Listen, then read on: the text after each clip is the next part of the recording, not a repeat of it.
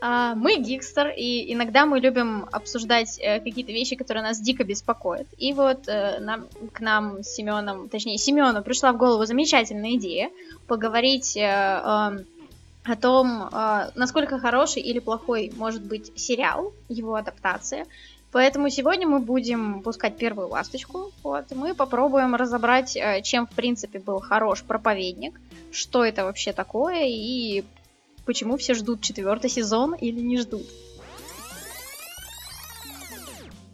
Ладно, давайте общую информацию. Ну, прежде всего, проповедник э, у нас э, это серия комиксов, которую написали Гард Эннис и Стив Дилан и Глен Фабри. Ну, это были художники. А, печатали они под импринтом Vertigo который принадлежал DC Comics, ну, мы все об этом знаем. И, в принципе, серия состоит из 75 выпусков. Их было 66 регулярных и 5 специальных выпусков и мини-серий, которые состояли, в свою очередь, из 4 выпусков. А, последний выпуск был, как я понимаю, анонсирован в 2000 году в июле, и э, сейчас его пересдают в твердом переплете, а до этого он был мягонький.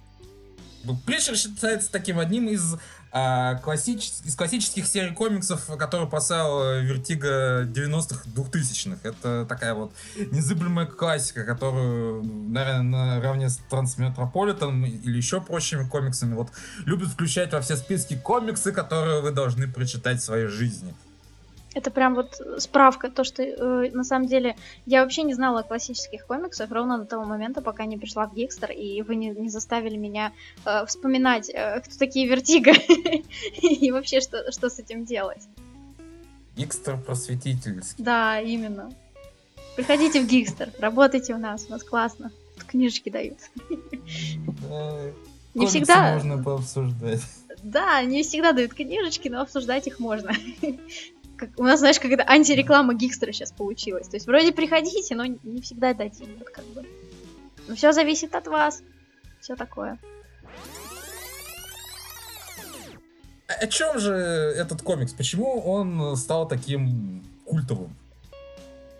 На самом деле, я бы вот на этот вопрос э, затруднялась бы ответить, потому что э, когда я его читала, э, у меня сложилось впечатление, э, то, что э, все достаточно анархично.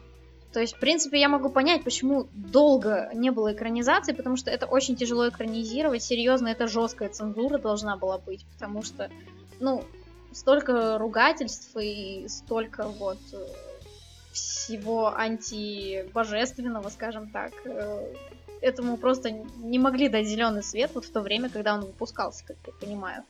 Поэтому э, для меня вообще проповедник начался с сериала. Я сначала посмотрела несколько вот первых серий, и я настолько вдохновилась вот этой атмосферой э, того, э, как, э, ну, настолько персонажи, они вроде как и хорошие, а с другой стороны, они просто отдают дерьмом за несколько километров.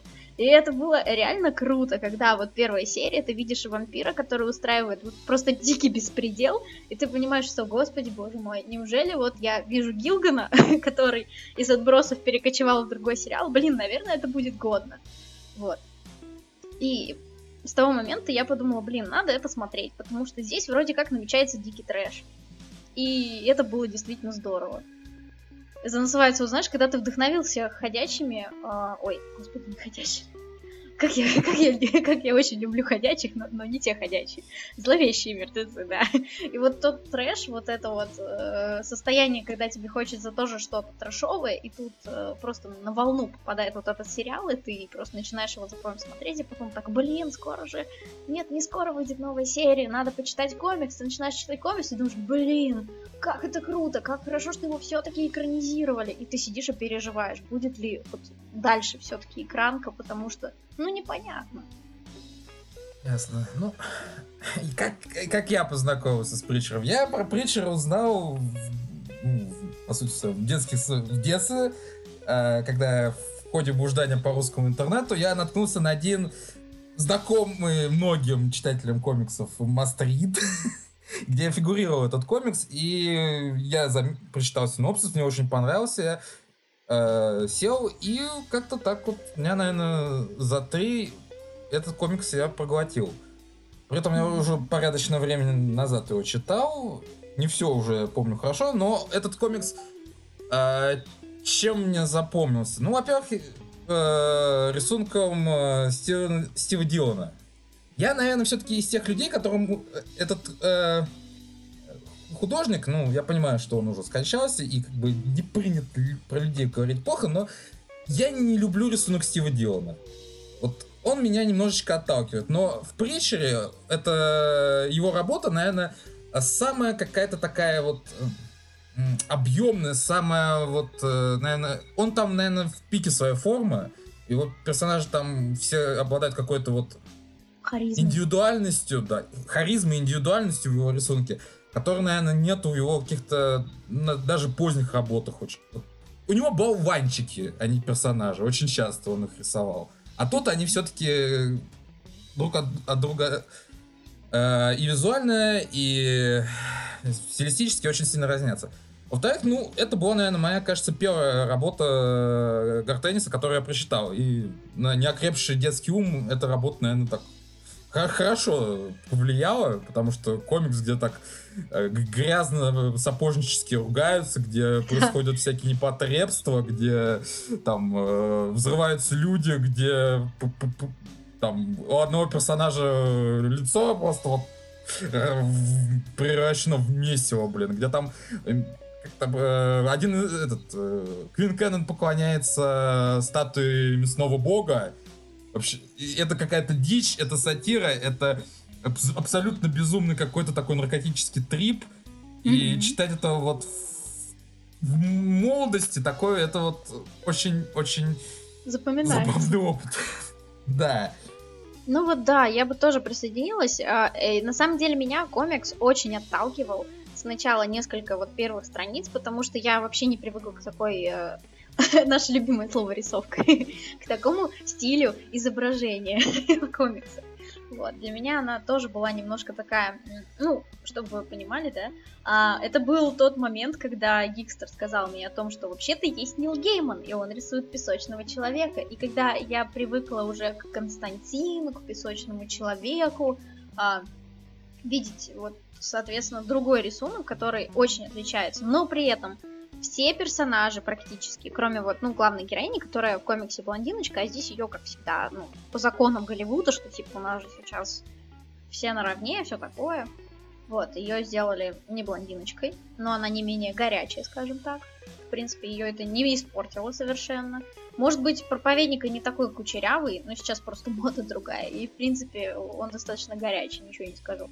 Но Кэссиди, это просто вот 10 из 10. То есть Гилган, он настолько попал вот в образ, что это просто удивительно на самом деле. То есть вот эта мимика, когда даже э, в интернете ходили картинки, знаешь, там э, сравнивали героев и вот, собственно, их изображение в комиксе. Только там на одной обложке более-менее проповедник был похож на... Эм, господи, на Джесси, ну вот Джесси Кастер, э, которого играет, э, господи боже Доминик мой. Купер. Купер, точно. Я все хочу сказать Варкрафт, но мужик из Варкрафта такой горячий. вот. А, он как-то вот на одной обложке только попал, где волосы были не такие кучерявые. Все остальное как бы вообще без претензий. Да? Кто персонажи этого сериала? Давай вот обсудим, вот, чтобы понять, о, о ком этот сериал, о ком этот комикс.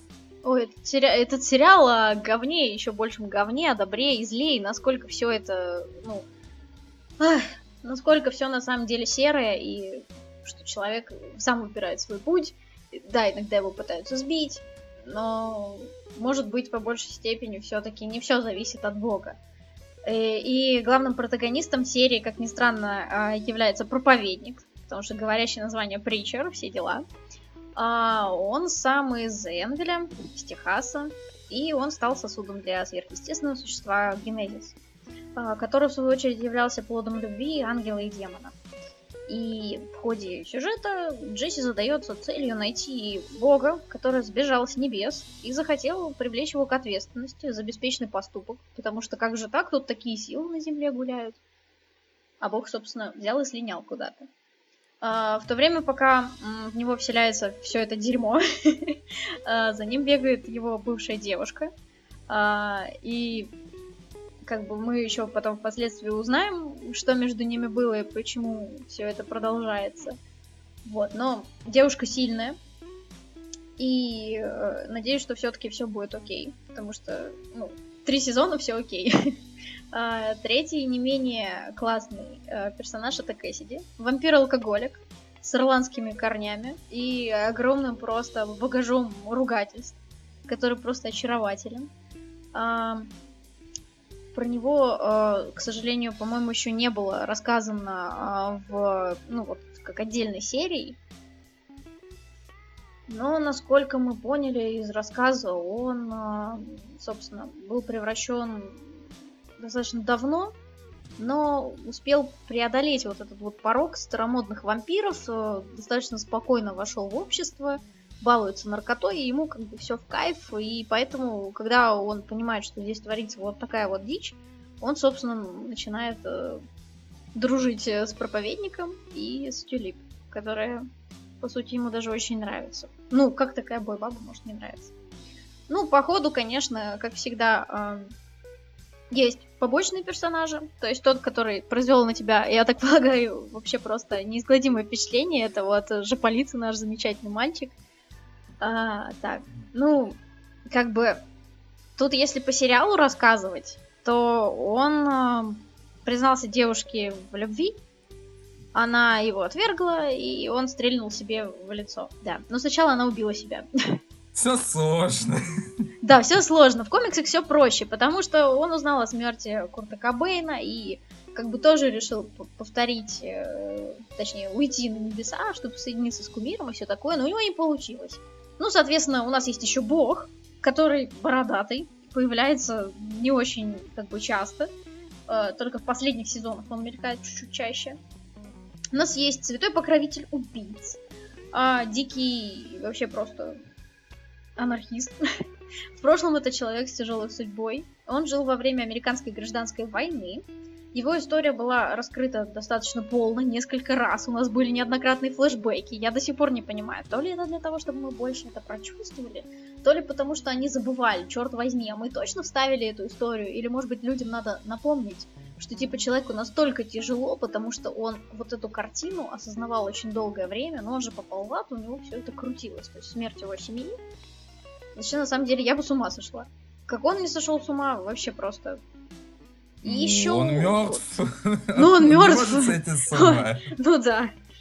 Как оказалось, э, когда Бог убегает с небес, может твориться любая дичь. И у нас еще есть Герстар, бывший сотрудник немецкой антитеррористич... антитеррористической организации, член секретной организации Грааль. Про него, я так полагаю, что должны будут рассказать, потому что, ну, как бы, эта тайна еще не раскрыта. Ну, потому Я что... думаю, они раскрыли достаточно в ходе сериала. Они показали кратко, как он вступил в Грааль. Ну да, Наверное, это было больше... коротко, в принципе, но сойдет. Сойдет. Просто мне бы интересно было на самом деле узнать э, прошлое. Я еще не дошла до вот этого спецвыпуска Притчер, который One Man's War. Я, в принципе, этот спецвыпуск еще не осилила, потому что я сейчас ушла полностью в сериал, поскольку, ну, так вот получилось. тяжелая жизнь. Насколько я помню, там ничего такого сверхзапоминающегося не происходило. Но я могу ошибаться, так я читал действительно уже очень давно. Там, конечно, есть еще куча других персонажей, включая вот эм, бабушку Кэссиди, которая была источником просто всего дерьма в его жизни. Эм... Ты говорила, бабушку Джесси. Да. А, да, да. Нормально. Ничего, бывает. Ну и куча ангелов, которые то умирают, то воскресают, потом опять умирают, потом какие-то непонятные люди, которые взрываются вместе с городами. Все прекрасно. Смотрите проповедника. Перетерпите первый сезон. Перетерпите первый сезон. У нас антиподкаст. Не смотрите, не смотрите проповедника. Нет, давай, сра- давай сразу вот определимся, да? Ты топишь за комикс или за сериал? Я топлю за сериал. Как бы комикс мне нравится, но сериал мне нравится чуть-чуть больше. Э, я считаю, что чисто в эмоциональное им, как, влияние комикс сильнее, чем сериал. Сериал все-таки немножечко... Ну, здесь он старается очень, э, очень старается воплотить все самые сильные моменты комикса, mm-hmm. но все равно с поправкой на телевидение у него не получается так сильно. Поэтому я все-таки считаю, что комикс тут лучше. Возможно. Ну, давай поконкретнее. Вот первый сезон. Почему надо перетерпеть первый сезон? Ну, если честно, а, мне не нравился первый сезон а, тем, что ну, допустим, окей, есть какие-то мутки а, на тему того, что отец Джесси был убит. Джесси дико раскаивается за то, что он в свое время не послушал отца. А, то есть у него отец дико отличался набож... набожностью, мы это видим вот как бы во всех флешбеках, и он с чувством вины бросает девушку, едет к черту на куличики, заходит в эту чертову церковь и вот собирается быть проповедником. Допустим. А потом за ним бегает его бывшая девушка и говорит ему, черт возьми, давай мы, короче, отомстим, потому что у нас там багаж прошлого, и нам надо мстить. А он говорит, нет, я ведь такой правильный, я не могу поступать плохо. И потом, как бы случайно туда же попадает вампир, они все дружно начинают тусовать, все вроде как э, противоречиво. Тут он получает генезис, и начинается вот это метание. То есть я получил силу Бога, я должен ею аккуратно пользоваться, я не должен там делать каких-то плохих вещей. И ты сидишь, и тебя начинает этот человек действительно вот подбешивать, потому что э, ему все неоднократно говорят о том, что у него было дерьмовое прошлое. И как бы чего ты на это закрываешь глаза, ты это, ну, уже как бы по факту не исправишь. То есть, что было, то было. И что теперь, как бы, ты хочешь это исправить тем, что ты будешь читать молитвы, то, что ты будешь заставлять людей верить в Бога, то, что ты будешь... Э, ну, поскольку весь первый сезон он делал отсылки к тому, что вот этот мужик, э, поклонявшийся э, мясному богу, он, типа, был убийцей его отца. Все вот это время. Все эти отсылки, которые вот так вот вели, и то, как он, типа, по, скажем так, по-божественному пытался сделать вид, что он весь такой классный, что он весь такой добрый. Хотя, блин, на лице написано, что вот пиздюк тот еще. Это у нас 16 плюс, надеюсь, сейчас. Вот, и э, получается, что именно в тот момент, когда вроде бы как к тебе пришел парень, и он такой тебе рассказывает, что у меня проблемы, я переживаю за этого, я переживаю за того, и тут ты такой психуешь и говоришь, ай, пошел-ка ты, Юджин, в ад. И просто пацана ни за что в ад. И у тебя даже мысли задней нет, что это можно как-то отменить. То есть, ну, он даже не попытался. Ну, то есть он пострадал, конечно, что типа, как так, как я мог, но зачем? То есть ты типа весь такой взял на себя ответственность. Ты типа понимаешь, э, какой ты responsible for all the goods, with great power comes big responsibility и все такое. И тут ты делаешь такую херню. Ну серьезно. И вот это вот противоречие, ну я понимаю, что это нужно было показать, что типа парень, он вроде как плохой, но на самом деле он пытается быть хорошим.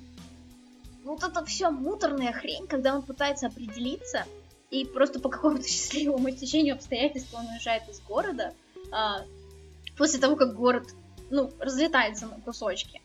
И это, конечно, ну вот, блин. Слава тебе, Господи, что город разлетелся на кусочки. Потому что, не дай бог, бы он туда вернулся, и все это продолжилось. Вот серьезно.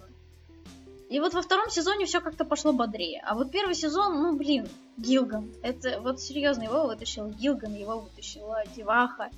Э, и как бы там хотя бы было какое-то отвлечение от вот этого метания. Типа, о боже мой, я должен поступать правильно, нет, я не должен поступать правильно. Причем город пипец прогнивший насквозь и человек, который пытается всех спасти.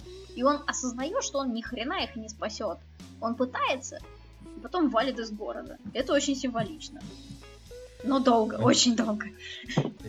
Э, вот Дорогой слушатель, сейчас ты заслушал э, типичный список претензий фаната комиксов Притчера к первому сезону Притчера. В принципе, наверное, Юля покрыла все э, причины, по которым первый сезон э, очень не любят фанаты комикса. А я тут его буду сейчас защищать, вот вопреки своей роли, как бы в сериале я буду защищать первый сезон, да. А ну давай. Потому что, да, я, ну, да, первый сезон, он э, поступил довольно неожиданно с точки зрения комикс-адаптации, он растянул адаптацию первых двух-трех выпусков из э, 75 а, на целый 10, на 10 серийный сезон. Полностью, полный. И да, это поначалу вызывало, наверное, у меня очень большую фрустрацию. Ну, блин, ну давайте уже. Это дорожное путешествие. Этот комикс про дорожное путешествие по всей Америке такое протяженное. Почему я должен смотреть целый сезон, как они в этом техасском захолустье варятся? Ну, потом я как-то вот э, втянулся, как котенок в пылесос, и мне начало это нравиться, потому что... Ну, игра, ну, как бы... мне кажется, игра, вот серьезно, потому что затягивала. И, знаешь, у тебя, наверное, тоже было желание, что, господи, просто пусть этот город уже сгорит, и вот пусть они уйдут оттуда, потому что бесит. Хватит. Там люди пиздец.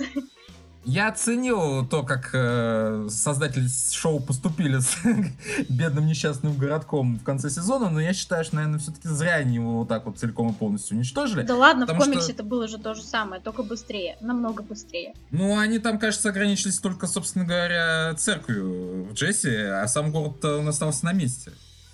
Ну, Может ну, тут... быть и так. У меня просто было ощущение, что вообще все к чертям полетело. Ну, надо перечитать комикс.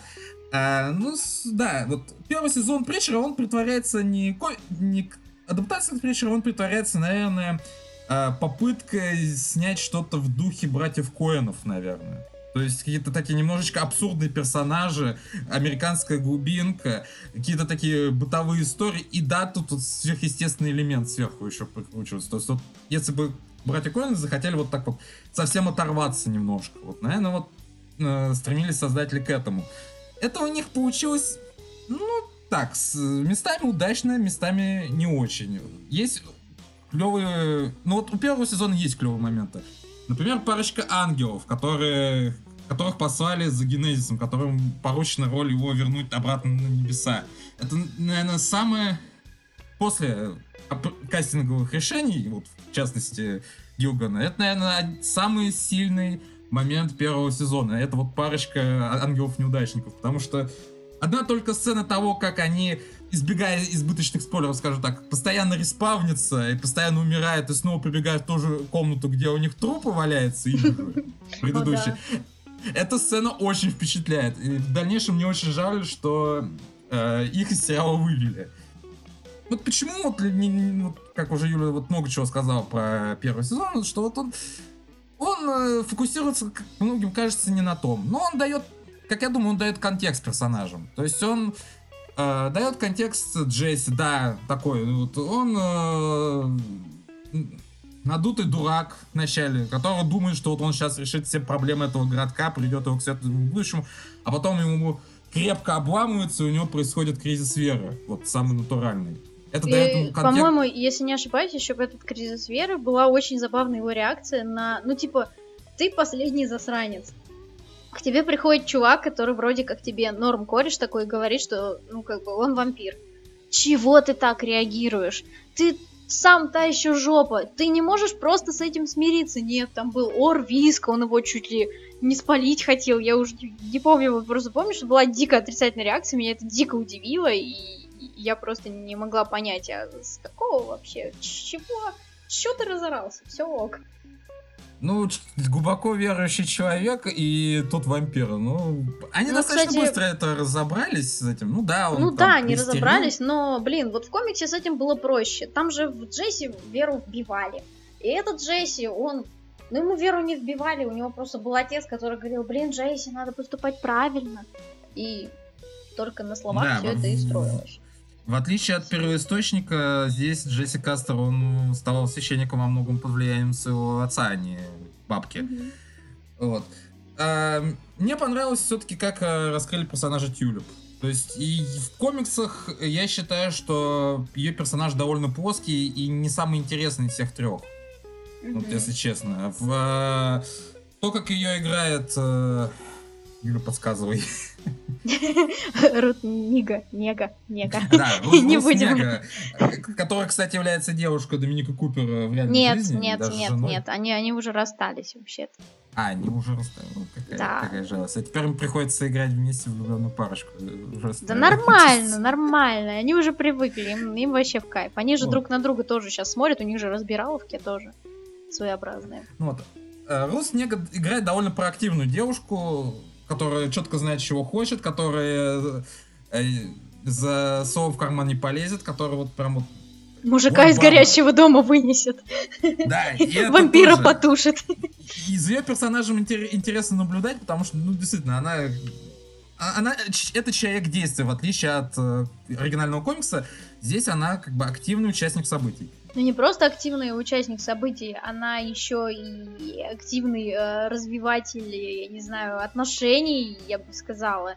Вот этих двух ребят между собой, то есть вот эта вот ревность, на которой, в принципе, сейчас держится костяк. То есть, ну... Ну вот ревность это вступает все-таки потом, в дальнейшем сезоне, в дальнейших сезонах. Э, сейчас это как бы не треугольник любовный. Еще пока. Касаемо Гилгана, его воплощения Кэссиди, да, мне вот любопытен был Гилган. Я не, не смотрел еще Мисфитс до сих пор, не дошли руки, но я очень много слышу про то, как э, он там отжигает. Да, Гилган там, говорят, прям бомбически играет, и я обязательно посмотрю, и он бомбически играет тут, да, его Кэссиди это прям, ну, это конфетка. Он, наверное, не совсем идентичен, э, ну, духом он не идентичен комиксовому Кэссиди, он все-таки немножечко добрее, как-то так проще, он не такой конченый отморозок как в комиксах. И это как-то делает его ну, более таким приемлемым персонажем для меня. Мне, он, мне нравится Кэссиди. Не, ну он, конечно, показывает пиздец полнейший. Вот в последнем сезоне, третьем, когда все-таки треугольник начинает закручиваться. Да, этот он показывает, но вот вначале его сделали таким вот... Ему симпатизируешь. Больше всего из всех троицы ему симпатизируешь. Он кажется, наверное, самым адекватным персонажем. Да, всего лишь бухает и курит, ему нормально вообще. Че, бога искать? Ребята, у, поехали.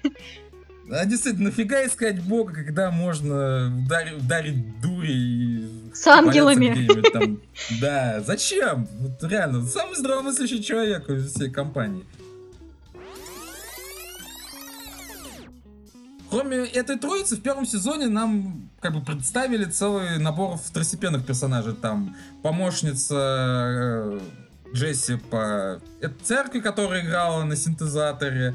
Mm-hmm. А, там, Эмили, и, которой и, не было в комиксе.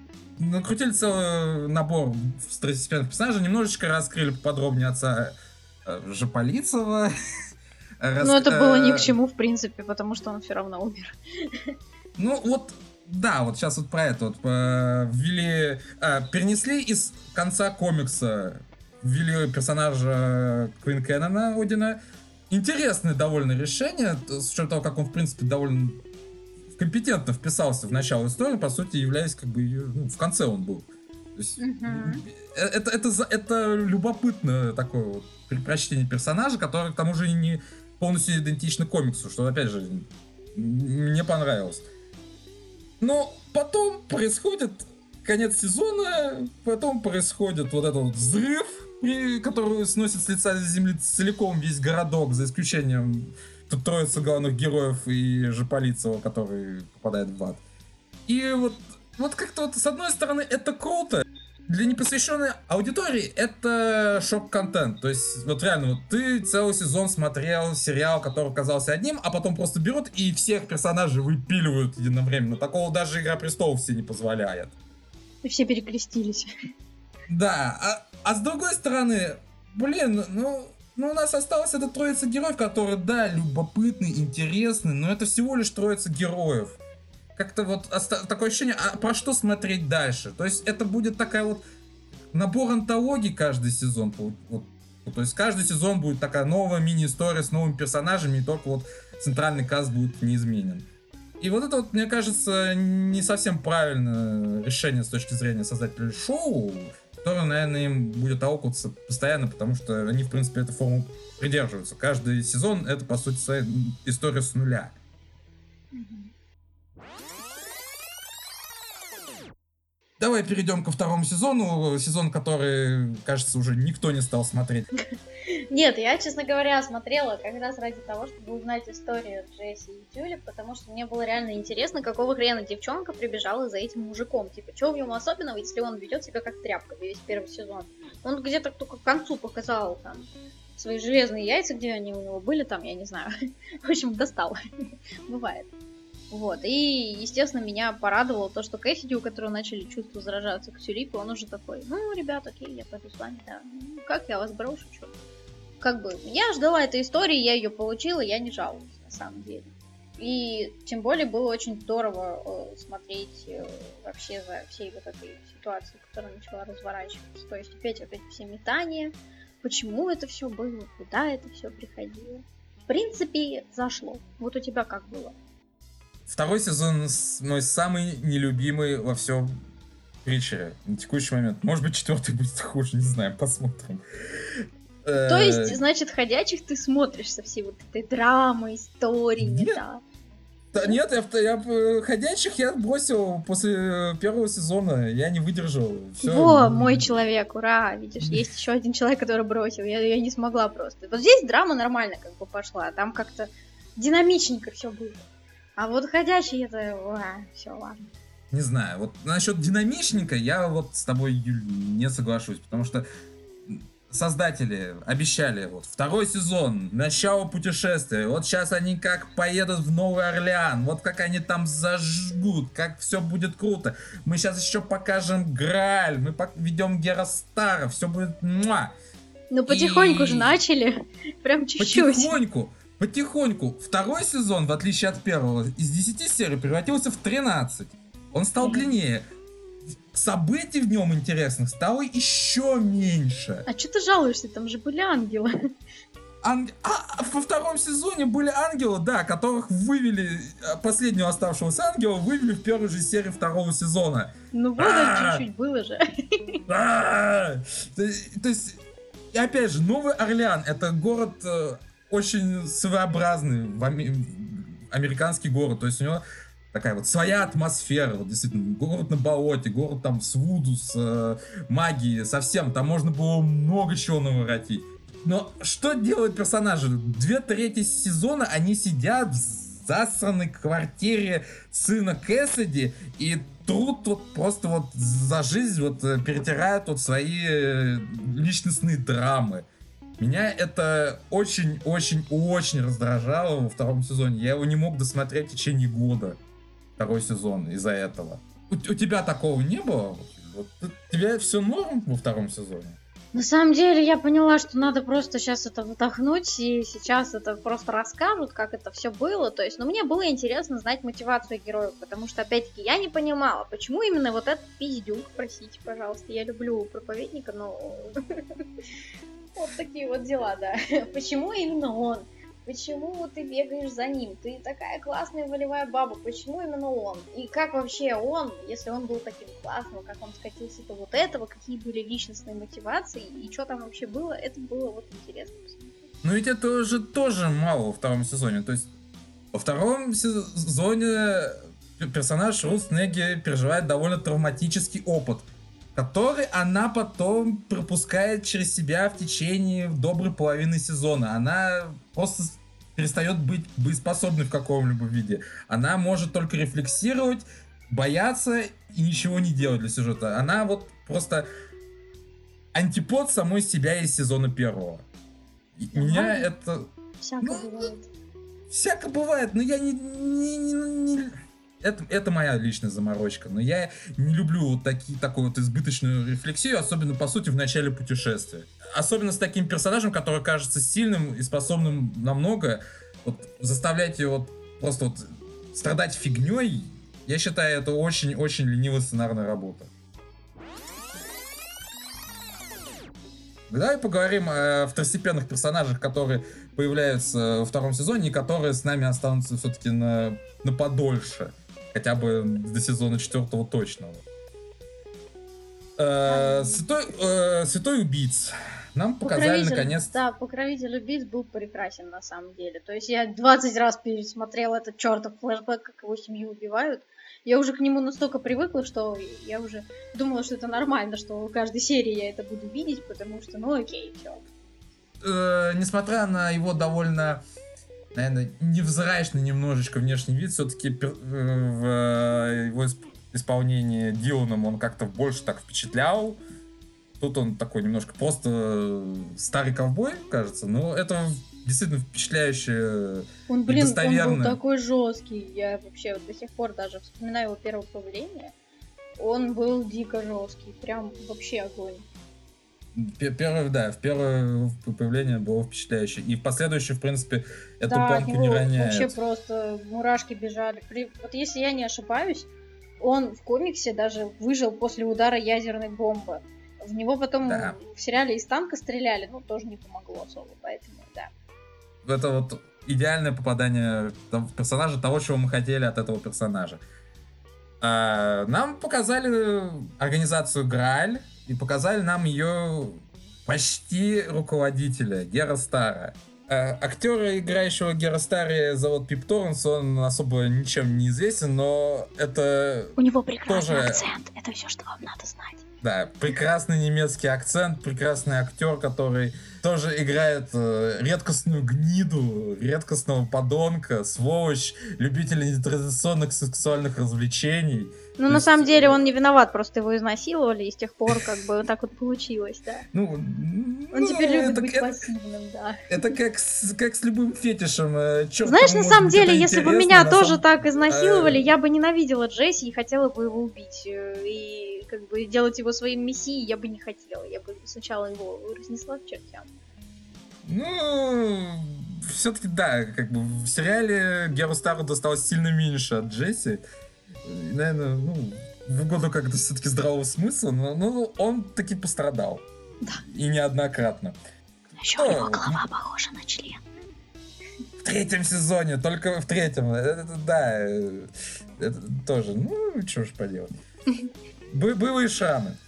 А, и также во втором сезоне вводят персонажей, которые не фигурируют в комиксах, но который сразу, сразу стал моим любимчиком. И, наверное, одной из главных причин, почему я все еще смотрю этот сериал, почему я все-таки не бросаю его, это э, некий Эй Гитлер э, в исполнении всеми любимого Ноя Тейлора.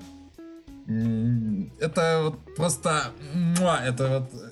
Это идеальное вот для от современной адаптации проповедника вот дополнение, вот безумный набор персонажей. То есть же полиции, который по вине Джесси попал в ад, знакомится с тамошними обитателями. И там получается, что в соседней от него камере живет вот э, Адольф Гитлер, который испытывает некоторый экзистенциальный кризис там.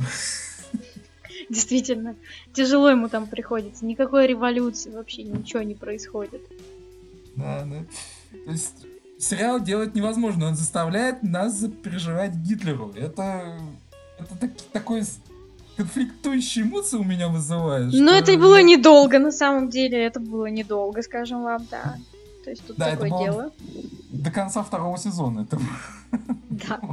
Потом как-то все испарилось, так вот случается, да. Гитлеры они такие, да. Никогда не верьте Гитлерам. То есть, если у вас есть друг, которого зовут Адольф, будьте настороже, да.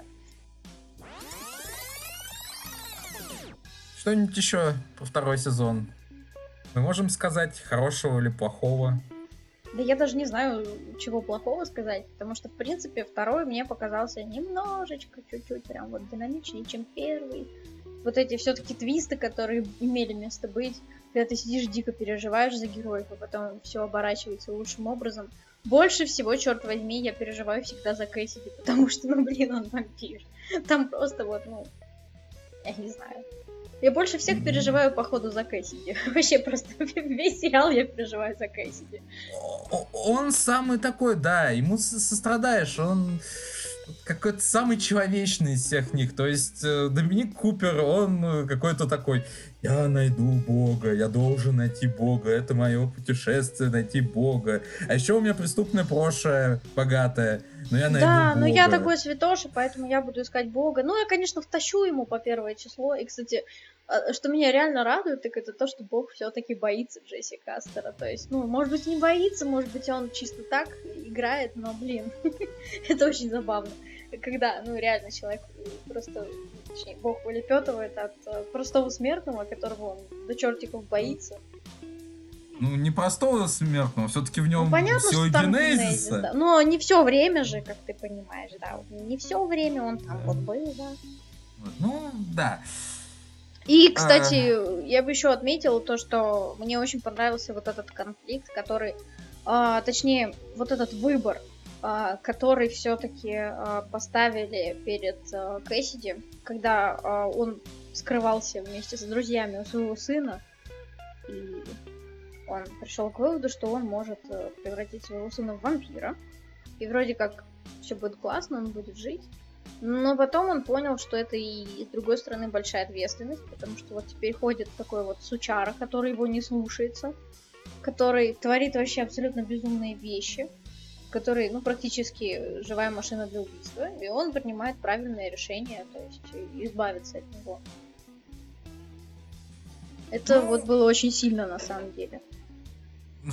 Как бы сценарный, да, сценарный замысел я вижу, тот, он довольно сильный. Вот как реализовано, это мне, наверное, не понравилось. Наверное, в, в какой-то степени это из-за исполнителя роли сына Кэссиди. Ну, который... он мог быть, на самом деле, для больше драмы, его, ну, может быть, можно было и помоложе чуть-чуть сделать, но, в принципе, и так и, ничего. Сделать помоложе, и все-таки, наверное, он должен был хоть по-английски говорить. Ну, должна была быть с ним какая-то коммуникация на протяжении сезона, потому что... Там была коммуникация, он ругался и говорил «Мурмуа! Мурмуа! Да, укусите меня!» ну, ну вот как вот э, какую-то вот испытать эмоциональную связь с персонажем не получается из-за из языкового барьера вот для меня. Ну, и поэтому да, то, что его вот. Его слили, ну, то есть его вывели из сюжета, Кэссиди его сжег, э, я не испытал по этому поводу ничего такого. Ну, окей, это было ожидаемо. Глубину персонажу не дали. И из-за этого вот вся арка Кэссиди, сам персонаж остается прекрасный, его исполнение прекрасное, но его арка на второй сезон довольно плоская. Ну, вот. вообще, да. И я бы еще заметил тот момент, что когда есть шанс спасти Тюлип, и Кэссиди говорит, что давай я укушу ее, и у нас не будет никаких проблем.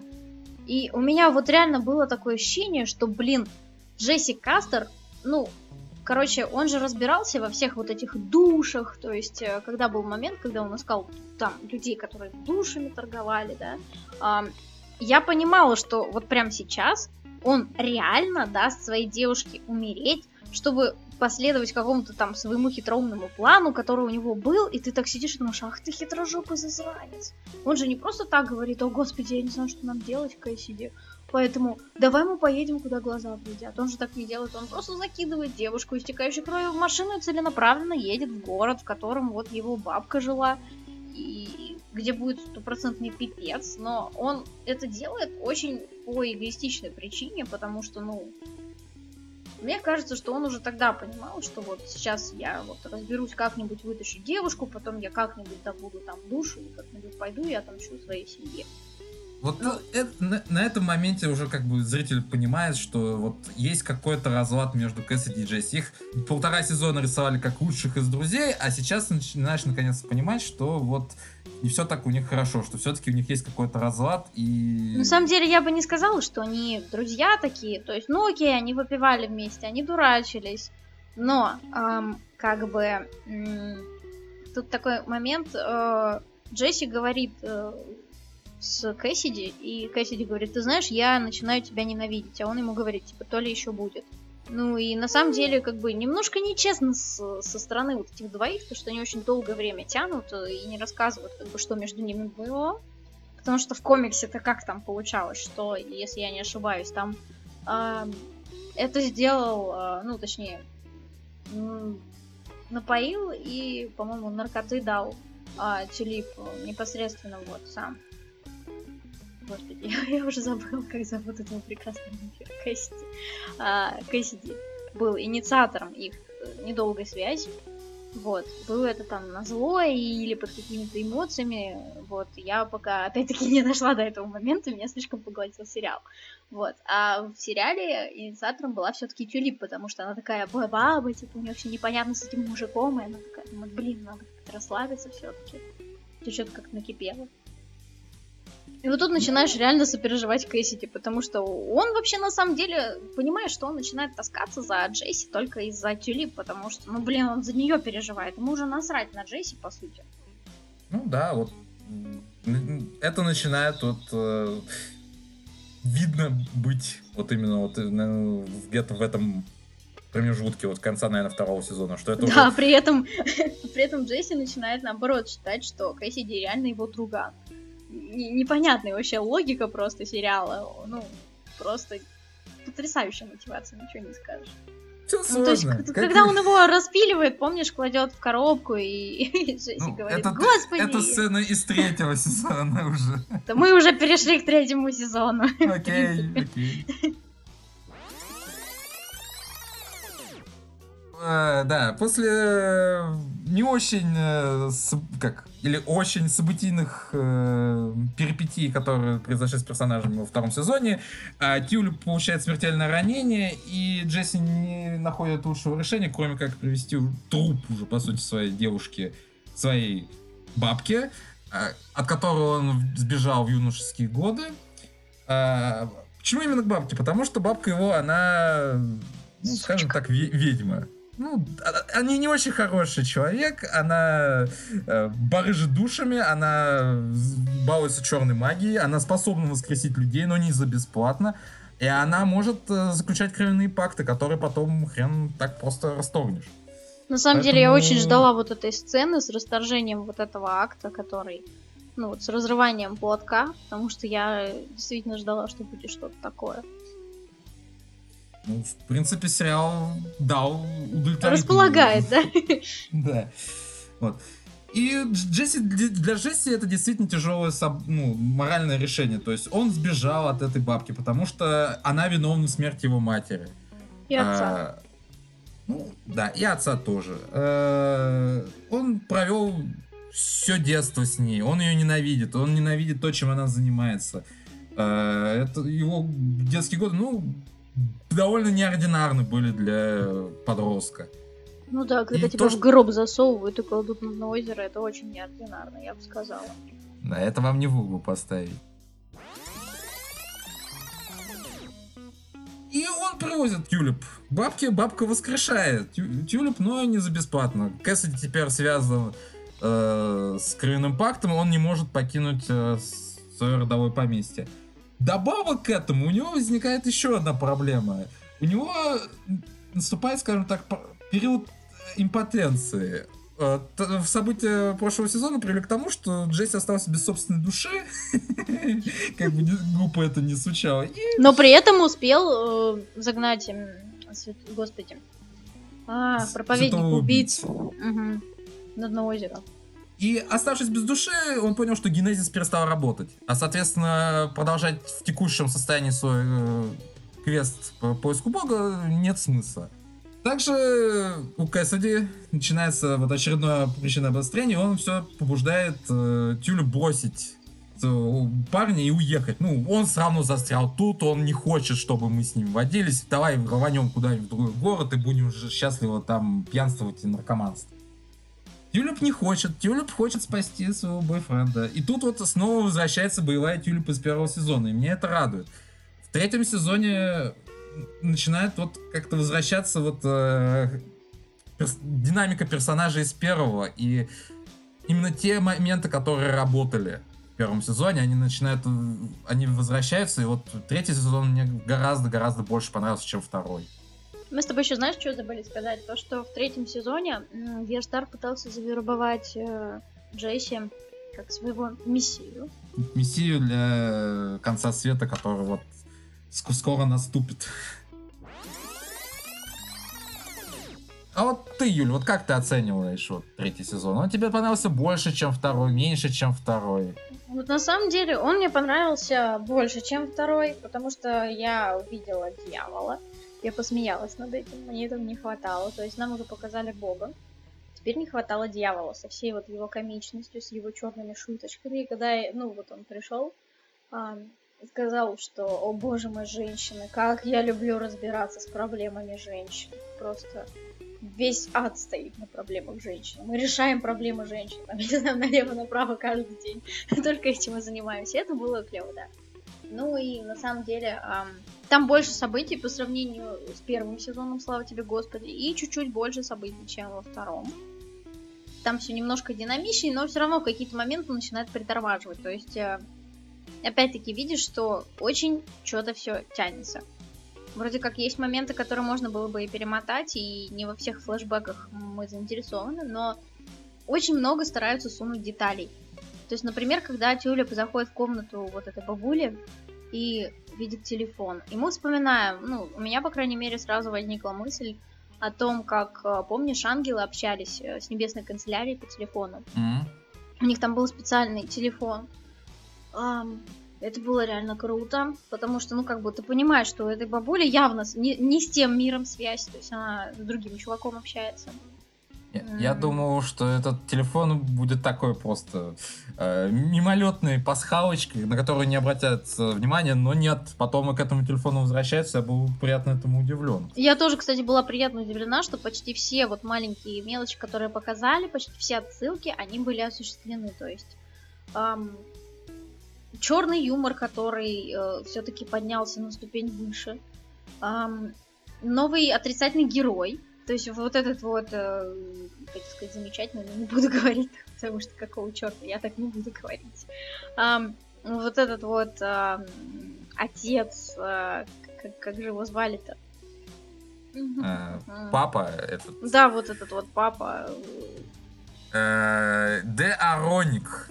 Да, точно принципе, можно было не запоминать его имя, я просто ждала, когда его загасит, на самом деле. Он был как бы по-своему жесткий, но бы... Вот в первой серии э, все было очень динамичненько. Последняя серия, она была тоже прекрасна, потому что вот за нее, в принципе, произошло почти все то, что вот хотелось увидеть. И, конечно, никто почти не ожидал того поворота, который будет. То есть это было ну, ожидаемо, что будет что-то более глобальное, чем, ну, вот все, что было до этого. У меня было, на самом деле, такое ощущение, что э, третий сезон, он практически ставит точку э, в прошлом Джейси и, наконец, э, позволяет ему перешагнуть в будущее. Ну, для читавших он... комикс, э, те, кто читали комикс, наверное, поспорят с этим, что все-таки есть там еще куда продолжать. Не, ну там есть, конечно, чего продолжить, я не спорю. То есть я знаю, что там еще не все раскрыто и не все еще показано, вот. Но, блин, уже круто, что он столкнулся со своими демонами, он вспомнил, как это было. Он не бежал от этого, как до этого. Вот. Он, собственно, сбежал от своей бабушки, получается. И пошел там во взрослую жизнь делать вид, что он такой взрослый, весь такой правильный, весь такой отца слушающий. Ну, мне на самом деле зашел. Вот, то есть, э, я на самом деле претензий даже не имею. Да, какие-то моменты были очень длинные, но эти моменты были наполнены деталями, которые потом были все-таки обыграны. И э, какими-то вот, э, как бы сказать, мне очень нравится на самом деле игра всех актеров, потому что они прям выкладываются на полную. Вот Гитлер реально не подражаем. То есть вот эта вся его мимика, его вера в то, что, блин, у меня есть союзники, они придут, вытащат меня. И вот э, невозмутимость э, покровителей убийц, э, это реально очень здорово. Только не теряется. И его поступок, по крайней мере, в конце сезона, который просто все перевернул, наверное. Мне вот интересно, получается, что теперь у Джесси появился, скажем так, союзник в аду. То есть, или как расценивать конец третьего сезона. То есть ему объявляют войну как бы Грааль, и при этом э, у него есть союзник в аду, по сути. То есть, если с Гитлером договориться, то вполне возможно, что и да. Воз... Ну, кстати, да, вот, вот возможно именно так э, разрешат вот необходимость какого-то эпичного противостояния, Мне кажется, кстати, нам для этого и нужен Юджин, потому что он все ходит и говорит, блин, у меня есть какая-то вот высшая роль, я еще не понял чего. Проповед... Проповедник, как бы с ним все понятно, он ищет Бога. Бог бегает от проповедника, потому что он как бы боится, потому что Генезис уже вернулся к проповеднику путем там вообще просто абсолютно диких всяких э, преображений и прочего очевидно, что Юджина ждет совсем другая судьба, в отличие от комиксов. В комиксах он становится поп-звездой. да. А ну, здесь... Ну, тут я сомневаюсь, тут он скорее будет спасителем. Здесь, он, здесь нет, здесь его путь определенно связан со святым убийц. Он будет его компаньоном. Вот четвертый сезон, это вполне очевидно, что он будет с ним вот э, сопровождать его. Может быть, это вот он будет видеть э, в святом убийце возможность отомстить Джесси за то, что его отправили в ад. Вот, скорее всего, именно такая сюжетная арка на, на будущее. Я бы не сказала, что он дико бесится на Джесси, то есть он уже достаточно спокойно относится к этому моменту. То есть у него нет прям такой вот, знаешь, вражды. Он с Тюлип а. нормально общался. С, с Тюлип он общался нормально, но когда вот показано, что когда там ему сказали, что Джесси знал, ничего не сделал, он его это задело, его это задело серьезно. И, так что я думаю, именно в этом направлении будет сезон следующий копать. Но в этом сезоне много еще чего происходило.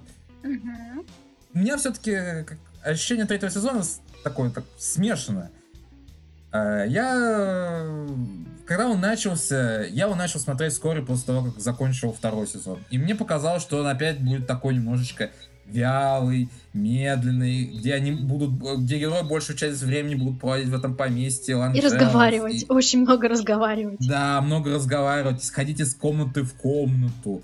И первые две-три серии это ощущение подтверждается, да, происходит очень довольно, ну, есть свои интересные моменты, войны группировок и все такое, и магия, но это довольно медленное действие. Потом сериал нарушает вот свое правило, что одна локация на сезон. Он э, начинает э, чередовать события в, в поместье с э, событиями снова в Нью-Орлеане. И меня это очень сильно обрадовало. Я считаю, то, что они интегрировали э, события мини-серии, вот с этим культом недовампиров в основной сюжет, я считаю это самым правильным решением, которое они сделали в третьем сезоне. У меня ну, есть... кстати, э, до этого было же тоже две локации, считай, ад и, ну, как бы, наш мир. Да, но ад, он, он очень дозирован во втором сезоне был, ад. И не сказать, что он был очень э, насыщенный в плане событий. А в Нью-Орлеане происходят и вампиры, и Граль, по сути, тоже относится к mm-hmm. Новому Орлеану. Потому что Джесси тоже туда возвращается в определенной mm-hmm. точке сюжета. И этот э, это место уже больше чувствуется локацией, чем во втором сезоне, где, как я уже сказал, очень много времени проведено в этой вот грязной квартирке. Надо же было потрепаться, вспомнить старые времена, посплетничать. Ну вот. Тут они все-таки они занимаются делом. То есть э, Кэссиди разбирается с вампирами. Э, по вампиров, я не знаю, это с одной стороны, э, то, как э, воплотили культ э, вампиров в сериале, это вполне в духе мини-серии, вполне в духе оригинального комикса и довольно местами смешно. Но вот, например, сравнивая с реальными упырями, вот совсем вот. Это вообще, это... Да, странно. То есть это, это вот такое переосмысление штампов вот э, вампиров в духе интервью с вампиром, оно кажется уже и вторичным, и не очень даже смешным вот в сравнении. Оно проигрывает. Но тем не менее, это приятная динамика, разнообразие, такой... Ну, это, это, это лучше, чем что, то, что было у Кэссиди во втором сезоне. И вот э, Джесси в Новом Орлеане разбирается вот по вопросам Генезиса, по вопросам своей души и вот по вопросам как бы, своего места в роли Мессии Граля. Это тоже, это отличный момент. Он не, не совсем э, повторяет канун комиксов. Но, в принципе, он приходит к тем же самым результатам, что и в комиксе. Э, меня очень порадовало, как бы, то, как разрешили проблему с э, потомками Иисуса. О, да, кстати. Я очень долго смеялся. Я считаю, что это гораздо остроумнее и оригинальнее того, что придумал Эннис в оригинальном комиксе. В комиксе на этого бедного несчастного деградата просто упала туша мяса. Тут, тут с ним поступили гораздо жестче и остроумнее. А, вот. Про то, что происходит в поместье Ланжел. А, я считаю, что, наверное, это... Ну, вот в комиксе арка с Анжелами, я считаю, наверное, самый вот какой-то слабый, тоже медленный, скучный, где очень много разговоров и мало действия. Я, Там же меня... бабуля сама убила Тюлип, если я не ошибаюсь, она ей прям пулю в голову пустила. А, кажется, да. То есть здесь бабуля такая, ну да, вот... Она не такая вот стервозная, как в комиксе. Она не такая вот прям злая ведьма. Тут даже можно немножечко и пострадать. И, ей уделили пару интересных сцен, вот э, там вот, э, с театральной постановкой, например, или еще с чем-то. Она тут чувствуется больше персонажем, и это это работает в пользу вот всего, всей этой арки. Но все равно вот что-то вот кажется не совсем правильным. Что-то кажется вот создатели хотят, э, чтобы мы испытывали к этим людям слишком много эмпатии, чтобы мы им хоть немножечко как-то вот сопереживали. Я считаю, что это неправильно, что это не те персонажи, которым мы должны сопереживать. Вот, может быть, это вот что-то вот мое, что-то мне, что-то вот неправильно меня вот тут вот скребет внутри. Вот тебя вот ничего не, не, не вызвало никаких вот странных конфликтующих чувств? На самом деле, э, у меня, в принципе, возникает конфликтующее чувство, что мне чего-то не хватает от э, сериала, и буквально в следующей арке вот это исправляется. То есть я все равно что-то получаю. Я понимаю, да. Я как человек еще не полностью просвещенный, понимаешь, могу это пострадать и сказать, что, блин, ну нормально, нормально, все, смотрим дальше, нормально. Не, ну, я тоже. Третий сезон нормальный, но это единственное, это, это, это, наверное... Но мне чего-то не ну... хватило, вот честно. А, вот, вот тебе чего-то не хватило, и мне чего-то не хватило. Мне зашло, наверное... но, блин, вот... Блин! там все было очень на грани, как, как сказать, там было все достаточно э, анархично, было много интересных твистов, то есть было приятно узнать, что э, Джесси на самом деле э, бисексуал, то есть вот, забегая вперед. А, это было здорово. Вот, но опять-таки напихали много чего, добавили Джесси Кэссиди. Господи. Между прочим, ты тоже Кэссиди с Джесси перепутал один раз, я ничего не сказал. Ну ладно, нормально. Э, все, нормально, все нормально. Мне просто оба мужика нравятся, ничего не поделаешь. Но все равно, знаешь, вот у меня началось уже какое-то противоречие в третьем сезоне, потому что я не могу определиться, нравится мне персонаж Джейси или нет. Мне кажется, что Тюлип его уже переоценивает. То есть она говорит Богу, что, блин, Бог, он такой классный парень, я вообще верю в него. И вот благодаря вот этой вере вот этого мужика Тюлип, в принципе, всю жизнь существует. Так вот получилось, что с детства они растут, и вот так вот она за ним тянется. И понятно, как бы, что Кэссиди тоже от этого страдает, но он тоже как-то проникается в этой верой в этого мужика, и, в принципе, окей, как бы, все равно делать нечего. А нет, вон вампиры, все классно. Закончилось все достаточно интересно, но все равно чего-то вот, вот еще бы чего-нибудь чуть-чуть. То, что ты испытываешь по поводу персонажа Джесси, наверное, я испытываю по поводу и Джесси, и Тюлип. То есть на протяжении трех сезонов эти персонажи, вот для меня, у меня сразу впечатление, что они, наверное, стали наименее интересными для зрителя. На самом деле, если бы не актерская игра, а, может быть, так и было бы. Но они все равно умеют удивлять, по крайней мере, Тюлип. А, Джесси для меня стал уже такой темной лошадкой, никогда не знаешь, чего от него ждать. Он, короче, такая сучара, которая сидит до последнего, а потом приходит и, и творит дикий пиздец. Вот прям по-другому не скажешь. Ну да, ну вот он тоже, он всегда, он сучара, который творит пиздец. В первом сезоне он сучара, который творит пиздец. Во втором сучара, который творит пиздец. И в третьем то же самое. И Тюлюк тоже ну, бой Не, ну, на самом деле, я бы сказала, что в первом у нее была цель. Она приехала и ну... хотела сказать, мужик, мы должны отомстить. Окей, они отомстили. После этого у нее начинаются сомнения. То есть весь второй сезон она мучается сомнениями. То есть то ли, тот ли это мужик, нужна ли она ему. И как бы у нее тоже начинается такой момент. Но опять-таки потом она приходит к тому, что, блин, да, этот мужик того стоит. Вот хоть убей меня, но это очень мило, если честно. Потому что когда такая баба вот выбирает мужика, пусть такого, как Джесси, да, значит, в нем реально что-то есть. Ты начинаешь так сидеть думать, блин, ну, с другой стороны, прикольно, он все время как-то вот творит какую-то херню, из-за которой, в принципе, все окей. Но если подумать, вся херня, которая есть в их жизни, происходит именно из-за него. А она просто покорно идет за ним. Изначально это реально казалось скучным.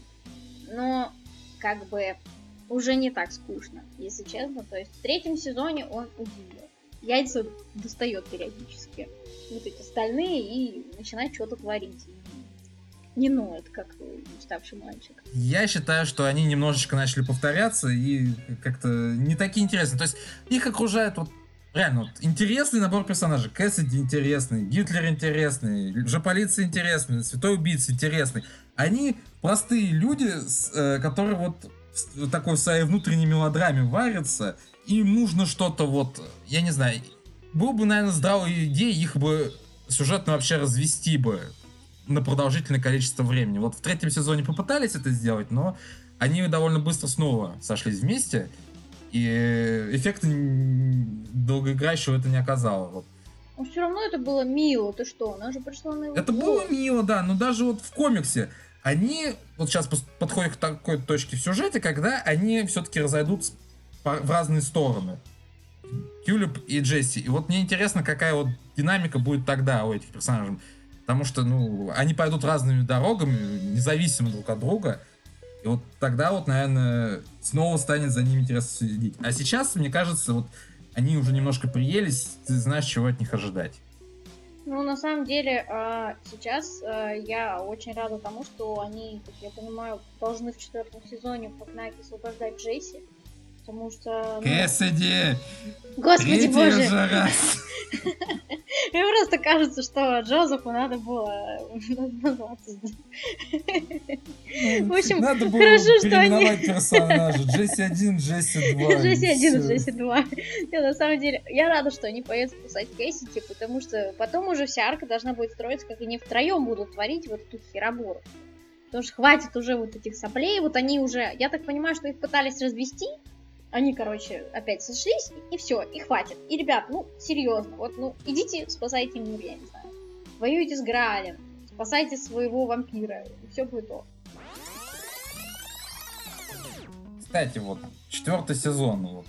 Мы, наверное, обмыли косточки всему третьему. Давай поговорим про четвертый сезон. Официально пока сериал на четвертый сезон не продлили, но это прям очень вероятно, что это анонс в ближайшее время сделают. Как ты думаешь, вот надолго еще сериала хватит? Вот сценарного пыла ему насколько вот хватит? На самом деле, мне кажется, что, в принципе, все можно было завершить в четвертом сезоне, потому что эти двое должны уже снять себе комнату и, и не вылезать оттуда, потому что мне уже надоедает смотреть на их метание налево направо. Серьезно. И от них, в принципе, уже устал э, опять хотел сказать Джесси, Кэссиди. Кэссиди, мне кажется, когда вот сейчас он сидит вот в этом подвале, да, над ним кто-то там с крыльями распятый, и вот э, ему как бы уже вообще все по барабану, его все достало, и он уже тоже хочет, чтобы произошло вот что-нибудь, и можно было бы от этих людей свалить, потому что он уже один раз свалил, ну, неудачно, конечно, получилось, но он пытался, как бы, почти. Сейчас на самом деле это Тюлип пытается опять-таки вместе соединить. То есть, э, когда вот этот весь пипец случился, она мне позвонила, спросила, привет, ты там где? Он говорит, ну я там это, у меня все хорошо, ну мы скоро приедем. То есть э, она, наоборот, э, к нему тянется, потому что, ну, как бы, ей нравится вот этот костяк, то, что они все общаются, все клево. При этом совершенно понятно, что ну, должно быть какое-то все-таки логическое завершение. И они должны вместе сделать что-то клевое, разойтись. Потом, через некоторое время, возможно, они там встретятся, знаешь, там в баре посидеть, там пивка попить, вспомнить старые добрые времена. Ну пусть эти двое реально уже заведут семью и успокоятся. Пусть уже, там, я не знаю, произойдет апокалипсис, э, Джесси выпустит из себя генезис и все, достаточно. Ну, он крут, это все клево. Он ходит все время в одной и той же рубашке. Я все удивляюсь, как она у него не воняет, потому что я ни разу не видела, чтобы он ее стирал. Блин, серьезно, у него какая-то магическая рубашка. Типа, знаешь, тебя попадает Сила генезис. генезиса. Да, да, и все, в тебя попадает генезис, то есть тюря переодевается, ей норма, она как бы деваха. А вот он настолько просто крут, вот как мужик, типа, знаешь, во мне генезис, мне даже рубашку стирать не надо, я и так крут. Я нормально пахну, со мной, меня все хотят, меня моя бывшая хочет, вообще все отлично. Ну, в смысле, та бывшая, которая вот э, с Вуду. Ну, она тоже умерла, поэтому не важно. Не все умирают. Вот заметил, да, все, все, кого он любит, умирают. Прям бесит, на самом деле. Ну вот я надеюсь, на самом деле, что в четвертом сезоне все закончится, но одновременно я и боюсь, то есть будет ли четвертый сезон, потому что Сейчас же Грааль объявил мировую войну, скажем так. То есть мы видели эпичную концовочку, да. То есть э, сейчас еще и ад у нас есть. Непонятно, что там Гитлер будет делать. Потому что все это должно закруглиться, все это как-то произойти, что-то должно. И надеюсь, что это все-таки закончится четвертым сезоном. Я разделю с тобой вот это вот впечатление, что мне бы идеально, если бы это закончилось э, четвертым расширенным сезоном. Вот, пусть они сделают 13 серий и не растягивают серию еще дальше. Потому что если вот оценивать по комиксам, они сейчас на середине рана mm-hmm. Эниса. Но они дергали события из мини-серии. Они дергали события, опять же, из конца истории, то есть Квинкеннона того же самого. Mm-hmm. Мне кажется, сценарного запала, вот, который ему оставил вот Энис, уже не хватит на то, чтобы сделать больше а, одного, ну, максимум двух сезонов. То есть а, и там лучше сделать эффектно, красиво. Там не обязательно воплощать весь сюжет. Да. Можно с намеком да. на продолжение, но красиво завершить. Вот. Я надеюсь, что сериал закроется на, на мажорной ноте, что вот это противостояние с э, Гралем это станет вот таким финальным аккордом. Или хотя бы подводкой к финальному аккорду. ну, должен быть какой-то апокалипсис, потому что ну надо же, чтобы ну все вернулось назад. Или нет кто знает, чем захотят закончить. Ну, это был бы удачным, как бы, впечатляющим блокбастерным ходом. И вот э, именно вот это меня пугает, что, скорее всего, это не будет концом истории. Посмотрим. Возможно, все-таки они поимеют совесть создателей и закроют эту историю. Ну, меня на самом деле еще, знаешь, чего радует? А, есть же у фраза у Тюлипа и Джесси, типа, мы вместе до конца света там, до конца этого мира. Получается, что это такой тонкий намек на то, что может быть произойдет апокалипсис и вообще ничего не останется. Такой же тоже может быть. То есть у нас же не один город исчез, а ну как бы может исчезнуть вообще в принципе все. 2019 будет годом апокалипсиса. Сначала благие предзнаменовения, а потом притча. Вот, вот заживем. Ну а то. Просто знаешь, в чем разница? Мы же знаем, чем закончатся благие знамения. То есть, ну, вот, то есть там все нормально. А что тут будет, блин? Непонятно. Но вполне вероятно, спойлеры. что... Спойлеры. Но, Мы еще не посмотрели, это, но уже спойлеры. Но это будет вовлечена определенная ядерная бомба во все эти события, я скажу. Так. Оу, оу. Да называется Семен, просто на самом деле очень хочет, чтобы я прочитала комикс и сказала, что ты знаешь, по духу вообще ничего нет общего с сериалом. То есть мне, ну, первая глава показалась, что немножечко как-то пропитан. Ну, так, чуть-чуть совсем. Потом я поняла, что нет. Ну вот прям.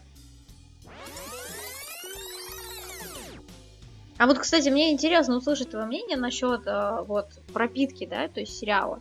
Насколько он близок по духу с комиксом? То есть я так поняла, что все-таки по большей части нет. У меня уже ощущение вот этой связи потерялось. То есть там, конечно, беспредел, но он такой больше на отброс похожий, чем... Э, я бы сказал, что все-таки это самостоятельная работа, что дух оригинального комикса... Буква местами сохранена комикса. Дух комикса э, не сохранился, и, наверное, это все-таки хорошо, потому что оригинальный комикс это дитя своего времени. Он выходил в середине 90-х и вплоть до начала 2000-х. Э, ну да, многие отсылки было... устарели, многие события, на которые отсылался оригинальный комикс, устарели, многие даже вот политические, социальные контексты устарели. То, что создатели не пытаются как бы повторить атмосферу, ну, я считаю это правильно. Да, на самом деле, учитывая, что, ну, сколько времени прошло, то есть 2000 уже 2018 это ни много ни мало. У них не все получилось. Есть хорошие моменты, которые хорошо адаптировались. Некоторые моменты адаптировались плохо, вот как вот с вампиром я уже отмечал, что все-таки это морально немножечко устарело, вот это вот высмеивание э, интервью с вампиром. Да, но на ну... самом деле, знаешь, с другой стороны, очень хорошо то, что э, сейчас этот комикс получил зеленый свет, потому что все-таки он брутальный, кровавенький, неполиткорректный. Он реально дико богохульный. Он бьет по всем актуальным социальным проблемам, которые есть в обществе. Там настолько тонкая грань между добром и злом. вот в нашу эпоху толерантности, скажем так, вот такой комикс, он заходит особенно провокационно, учитывая то, что сейчас происходит, знаешь, вот, э, как это, господи, называлось, э, девушка э, ходила и выливала бутылку с отбеливателем или растворителем мужчинам э, на штаны, собственно, потому что считала то, что они там демонстрируют свое превосходство, доминацию, и как бы вроде как э, мы живем в такое достаточно толерантное время, когда типа все пытаются быть правильными, там, вроде бы как, но самом деле нет. Мир катится просто к чертям. И когда выходит проповедник, то он показывает как бы всю подноготную. То есть, грубо говоря, ты утром какой-нибудь там потрясающий, э, делающий кексики человека, вечером ты спускаешься к себе в подвал, и там у тебя там, не знаю, привязанный какой-нибудь э, человек, которого ты пытаешь, там, знаешь, ну, в духе американской истории ужасов. Ну, что я могу сказать точно, что Притчер пытается быть социально актуальным. У него не всегда это получается. И из-за этого вот многим его, наверное, сложно смотреть. Даже не за оскорбление религии или за счета. Но вот из-за того, что он пытается, пытается, но иногда у него не получается. Я бы еще сказала, что все-таки есть проблема. Ну, поскольку я э, все-таки э, немножечко пропиталась духом комикса, я первый сезон, в принципе, э, пыталась вкурить, что происходит. В принципе, как и второй. И к тому моменту, когда я уже начала ну, осознавать, что происходит, уже идет середина сериала, и я такая, что? как? Как вы это сделали? Это, с одной стороны, очень круто, и новичку, ну, тяжело было в это все, ну, во все вот это вот втянуться. Но мне кажется, что у тебя явно есть вопрос, э, как это назвали экранизацией комикса. То есть э, там же пишут всегда честно, по мотивам, да, то есть там не говорят, что это прям достойно там просто, я не знаю, Нобелевской премии, там один в один все воспроизвели. Это же не всегда так работает, если я не права. Э, взять Константина. То есть был Кьяну Ривз, который сыграл Константина. И я так поняла, что фанатам комиксов вообще не сильно зашел Константин тогда. Ну, ну судя да, по отзывам. Он... Почему не блондин, почему не Стинг? Ну, типа, да, то есть этого? началось вот это все. Но вот эта концовка, когда, э, ну, оказывается, что, ну, душа же его должна была от дьявола отойти, да, и он такой, типа, падает, и дьявол такой осознаешь, что, типа, ой, не дьявол, а демон осознаешь, что, типа, вот, черт возьми, типа, вот ты сучара наебал, и он такой берет и просто факт показывает. Это было сильно, черт возьми. А каноничный Константин, он был, ну, очень похож на то, что я увидела в проповеднике на самом деле. Только он был ну, светленьким, а этот был темненьким. И они оба ходили с пафосом и постоянно курили. Кстати, вот это все размышление Константине меня натолкнуло на мысль, что в зарубежной прессе очень любят э, писать о том, что комиксы это заменитель американского греческого эпоса. Что вот, э, супергерои это вот э, герои Древней Греции для Америки. Э, по сути, вот сейчас все эти экранизации, адаптации, это проверка того, насколько вот сложившиеся эти архетипы, персонажи, вот эти вот истории, которые были рассказаны уже когда-то давно, они актуальны сейчас, насколько этот эпос вот прошел проверку временем. Мне кажется, Притчер прошел проверку временем. Я считаю, что его история все еще актуальна, да, особенно вот такое вот для Америки странное время в политическом социальном плане. Но я все равно не могу признать вот сериальную версию Притчера как ультимативную. Я вот настоятельно рекомендую прочитайте комикс, прежде чем смотреть сериал, потому что комикс, он не идеален, он устарел, но это вот история, вот как ее задумывали, все-таки она первична пока что. Посмотрим, как будет, пойдет четвертый сезон. Возможно, команда сериала создаст что-то такое, что вот возвысит этот сериал над своим вот э, первоисточником. Но пока что вот он на ступенечку ниже. Может быть, даже не на одну. Ну, я бы сказала, на самом деле, что э, все э, сезоны спасает то, что финалы у них достаточно интересные. Они, э, ну, как бы с отсылками идут к оригинальным сценкам комикса. Ну, конечно, там значительное отличие есть. Есть я полистала, все-таки не поленилась. Всех ненужных персонажей просто косят. Поэтому привязываться к ним вообще нет смысла. Я бы, не знаю, посмотрела все-таки, э, ну, смотрела бы еще раз, пересмотрела, и, э, ну, как бы периодически у меня приходит мысль, что а, этот сериал, а, как э, фон для чего-то, он все равно тоже заходит. И смотреть на то, как ребята стараются, играя, это прикольно. Я не, я не могу смотреть сериалы фоном. Я вот да не то чтобы фоном, а знаешь, на самом деле просто иногда бывает такое, что ты там сидишь, знаешь, у тебя все хреново, и ты уже устал смотреть хранителей, и ты такой включаешь проповедник, и там начинается вот это все дерьмо, и ты такой сидишь, и ё-моё, я так вас понимаю, ребята, вот прям вообще. Что, наверное, будем закругляться уже. Мы наговорили достаточно много Ну, мы просто устали уже друг от друга, на самом деле. Да. Мы вроде хотели антиподкаст записать, и в итоге говорили, по-моему, о плюсах и минусах, и так и не пришли к выводу, как бы, что, собственно, делать. И, а мы не Читать комикс, найти... да? Мы не призваны э, как, э, решить за слушателя, стоит ли мы это э, ознакомиться с произведением или нет. Он решает сам. Мы предоставили ему две точки зрения, разные точки зрения, я надеюсь. Ну, ты топишь за комикс, я топлю за сериал, так и живем.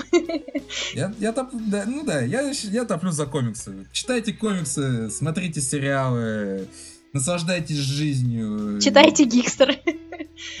Слушайте наши подкасты. Да, ставьте лайки.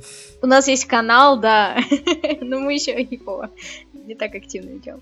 Говорите, а еще нам еще, еще, еще нам поспорить. Мы готовы поспорить о чем угодно. Мы готовы поспорить о хранителях. Я готова рассказать, как я ненавидела его. Храни... Хранители переоценены. Ну нафиг. А экранизация Снайдера на самом деле заебись. Мы очень старались донести наше мировоззрение, мироощущение, комикса ощущения и эмоции. Наде... Надеемся, вам понравится. Будем на связи.